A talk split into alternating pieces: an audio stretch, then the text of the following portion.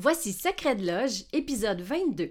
Aujourd'hui, on parle de tout ce que ça implique engager des musiciens, tant pour la personne qui engage que pour le musicien lui-même.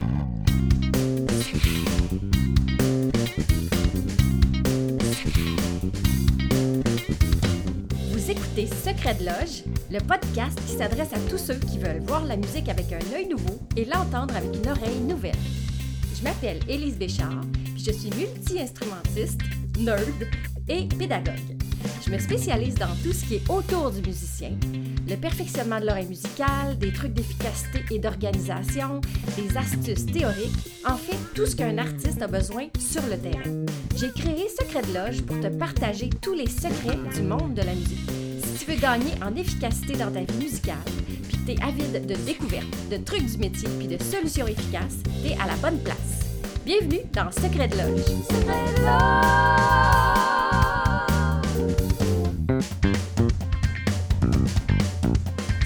Salut à toi, cher passionné de musique, euh, peut-être musicien, chanteur ou juste quelqu'un qui tripe sur la musique.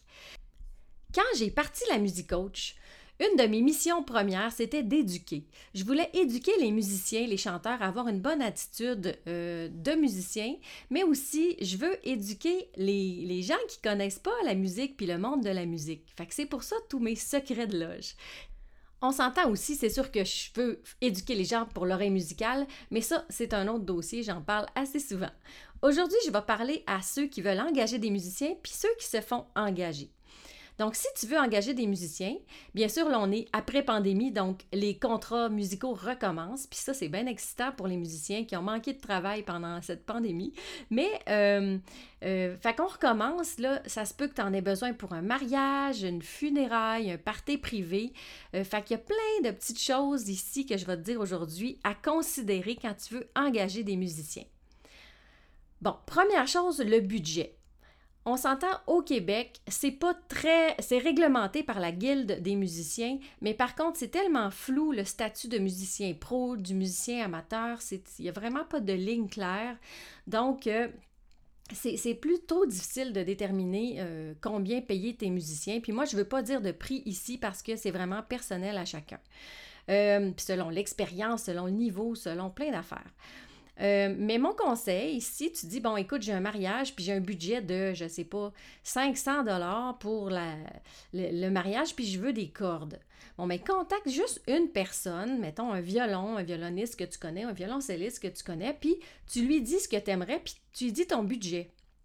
Fait que ça se peut que cette personne-là, selon le budget, dise ben avec ce prix-là, ben tu peux avoir un duo, un trio, un quatuor. OK, ça dépend de ton budget puis du niveau aussi, si tu engages des étudiants de cégep, ben tu vas pas payer le même prix que des, musiciens de l'OSM, on s'entend. Fait que le budget, ben moi, ce serait mon conseil. Tu contactes une personne, un musicien que tu connais ou que tu as entendu parler, puis euh, tu lui dis de trouver son équipe par rapport au budget que tu as. Ensuite, ça, c'est un autre point controversé la, durée de la présence des musiciens et de la musique. On s'entend-tu? T'entends-tu bien? C'est deux choses un peu différentes. OK? Parce que la présence des musiciens, écoute, si tu dis les musiciens, ils vont jouer de, je sais pas moi, de de 9h à minuit, OK? Parce que c'est un mariage, c'est un party, ta, ta, ta.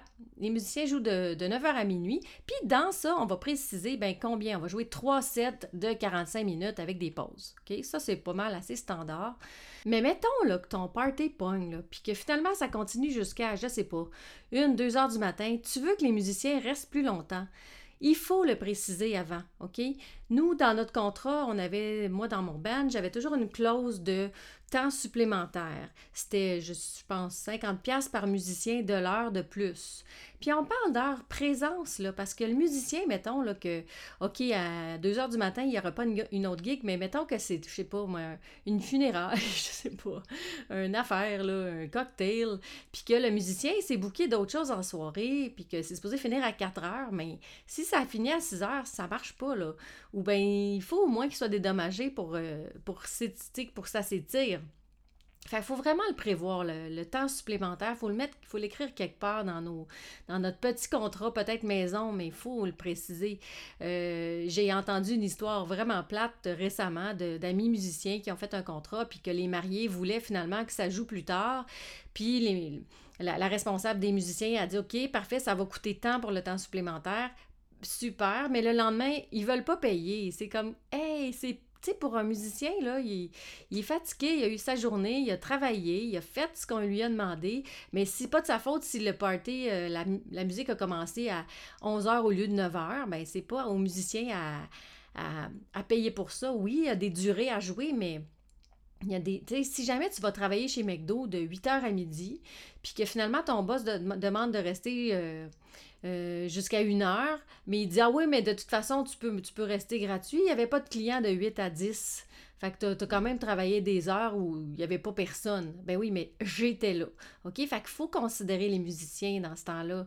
Euh, sont présents plus longtemps, ben ils doivent être dédommagés.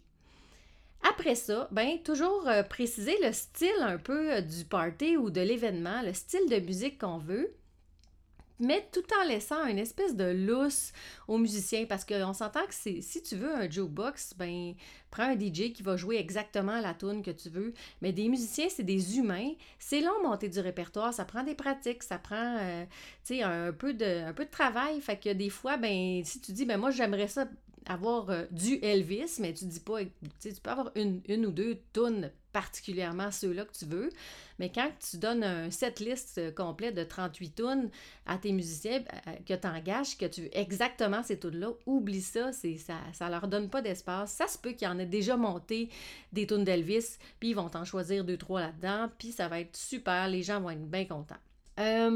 maintenant, tu peux demander un démo ou une vidéo maison, ça peut faire l'affaire euh, aux musiciens que tu engages. Maintenant, en 2022, on a tout ça, un extrait vidéo de, quelque chose en train de jouer, chanter. Euh.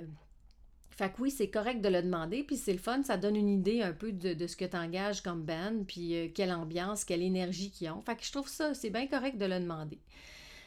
idéalement, avoir un contrat, ben c'est bien parce que c'est ça, ça rassure tout le monde, c'est plus clair. Puis euh, quand il n'y en a pas, des fois, ben c'est plate parce que c'est souvent le musicien qui va se faire un peu euh, arnaquer quand il n'y a pas de contrat, mais ça protège les deux parties. Euh, dans un contrat ou, pas, là, mais c'est bon de préciser quel type d'événement que c'est. Euh, moi, j'aimais ça qu'on précise le dress code, euh, comment on s'habille? Est-ce que c'est sport, c'est-tu un cocktail dehors, un club de golf ou c'est-tu un mariage chic? Ou bien, tu sais, préciser un peu quel, quel type d'habillement on va avoir. c'est-tu dehors? C'est vraiment pertinent. Puis si c'est dehors, il faut préciser qu'est-ce qu'on fait en cas de pluie. C'est vraiment important. Ensuite, euh, l'électricité, c'est niaiseux, hein, mais j'ai déjà... Ah, j'ai appris de la vie. Mais je suis arrivée à une gig, je me suis tout installé, mon piano, mon tout.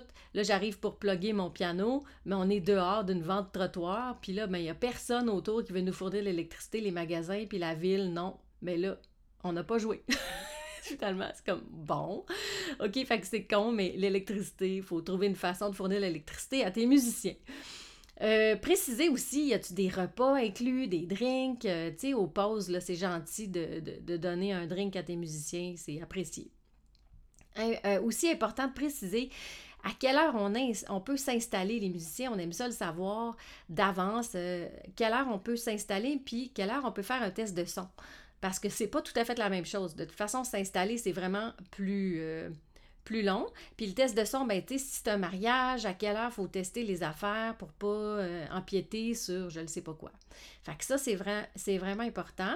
Euh, de donner une adresse vraiment précise, parce que maintenant, avec des GPS, là, c'est plus des cartes routières en papier. Donc, euh, des GPS, donnez donc un code postal, donnez donc par où on rentre, y a-tu un escalier, y a-tu une porte en arrière pour le drummer qui a tout le temps plein de gear, y a-tu un ascenseur, des petits détails bien, bien, intéressants à préciser. Dans les petits détails autres à considérer, tu sais, si tu engages un band euh, rock là, pour ton mariage, là, ben, tu pourrais peut-être planifier de pas asseoir grand-maman à côté du drum, parce que c'est sûr que c'est plate pour grand-maman, puis c'est plate pour le band de tout le temps se faire dire c'est trop fort. OK? Quand tu engages des musiciens live, c'est sûr que ça risque d'être plus fort qu'un DJ ou qu'un MP3 que tu peux baisser le volume. Donc, des musiciens live. Puis, oublie pas que l'énergie du band va changer s'ils doivent jouer puis se retenir. Fait que si tu veux que ton band ait la même énergie que tu as vu le vidéo, ben il faut que tu puisses les laisser jouer euh, à un, certain volume. On s'entend-tu, qui n'arrache pas la peinture, ces murs, mais un certain volume quand même pour que le band ait du plaisir. Fait que on pense à ça, puis on assit euh, les personnes les, plus sensibles loin du band d'avance quand on planifie euh, les placements, surtout dans les mariages que c'est ça. Puis peut-être le préciser si c'est un party privé, de dire proche de, pas trop proche du stage parce que ça va brasser tout à l'heure. C'est juste le préciser, c'est le fun. Maintenant, si tu fais de la musique puis tu veux travailler avec d'autres musiciens, là, on tombe dans un autre registre, mais ça parle encore d'engager des musiciens. Euh, je sais pas, mettons, tu es chanteuse puis tu veux engager euh, un, band, OK? Euh, c'est important de savoir qu'est-ce que tu veux. Tu veux-tu des pros ou pas des pros? Pour, bon, là, il n'y a pas de ligne claire, comme j'ai dit tout à l'heure, avec pro et moins pro, mais ça joue un peu sur le nombre de répètes. Parce que des pros, d'habitude, une répète, c'est assez. Nous, euh, au Téléthon, on a une répète, puis on fait, on fait TV. On fait 35 tonnes une fois. Après ça, on le fait une fois avec l'artiste, puis après ça, on est live. Fait que des pros, ben, ça n'a pas besoin d'autant de répètes parce qu'on a des, partitions, on se prend nos notes euh, de façon efficace, puis ça va tout de suite. Fait que si les gens, ils, lisent pas la musique, il n'y a pas de partition de fournie, il y a plein d'affaires comme ça, ben, il va peut-être falloir qu'ils pratiquent plus. Fait que si toi, tu veux des musiciens, est-ce que tu veux plein de répètes ou tu veux euh, pas de répètes? C'est vraiment important. Si tu veux engager des musiciens, il faut que tu lui précises si ça va être enregistré ou pas, parce que la préparation du musicien ne sera pas la même. Si c'est un one-shot deal, euh, bon, ben, on se prépare tel que tel, mais si on sait que ça va être enregistré puis que ça va rester, ben, peut-être qu'on va mettre un peu plus de temps de préparation. Est-ce que ça va être diffusé aussi, at large, ou bien seulement euh, live, pas, pas préenregistré, mais pas diffusé. Si c'est ton lancement euh, d'album, mettons, tu es une chanteuse, puis tu veux te faire accompagner pour ton lancement, ben est-ce que ça va se promener partout sur les réseaux sociaux après?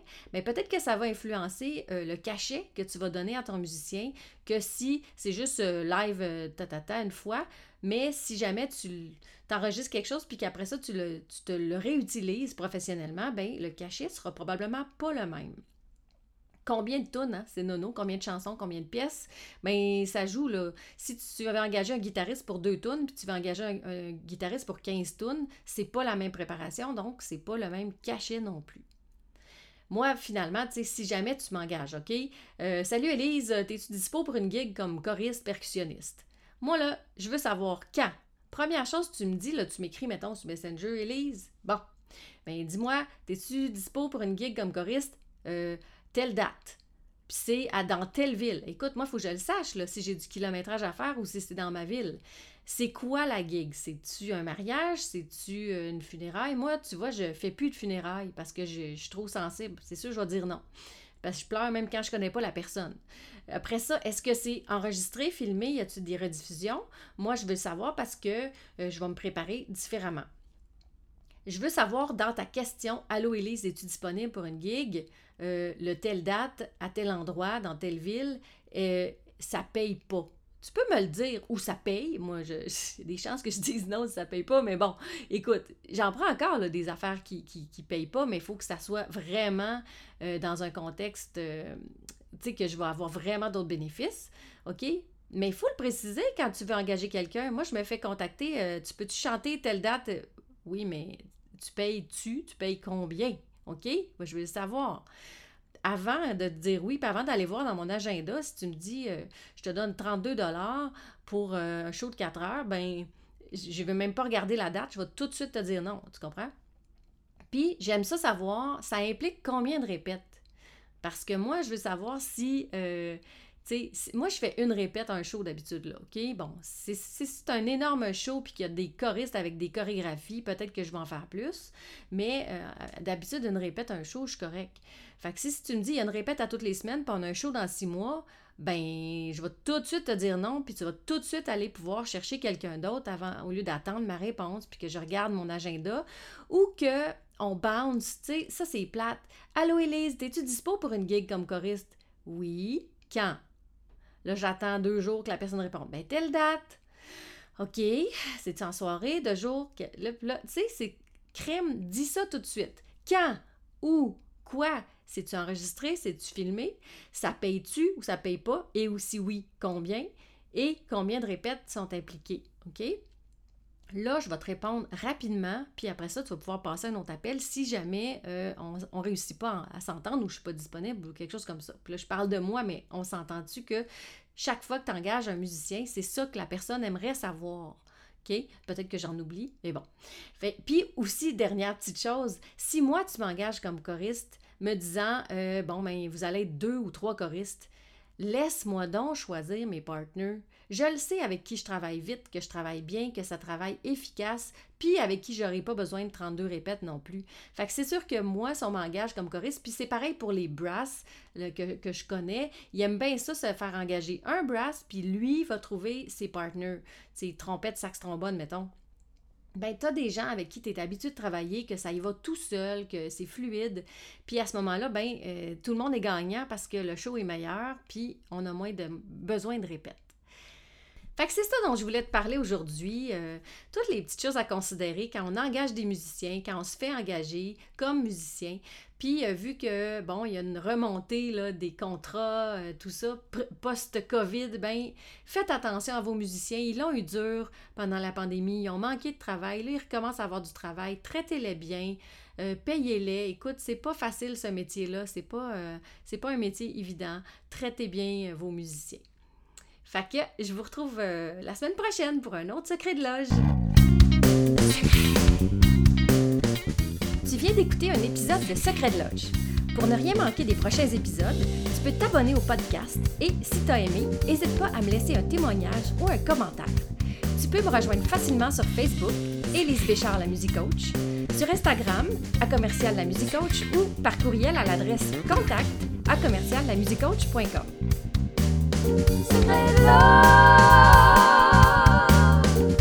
Merci d'avoir été là et à très bientôt dans le prochain épisode.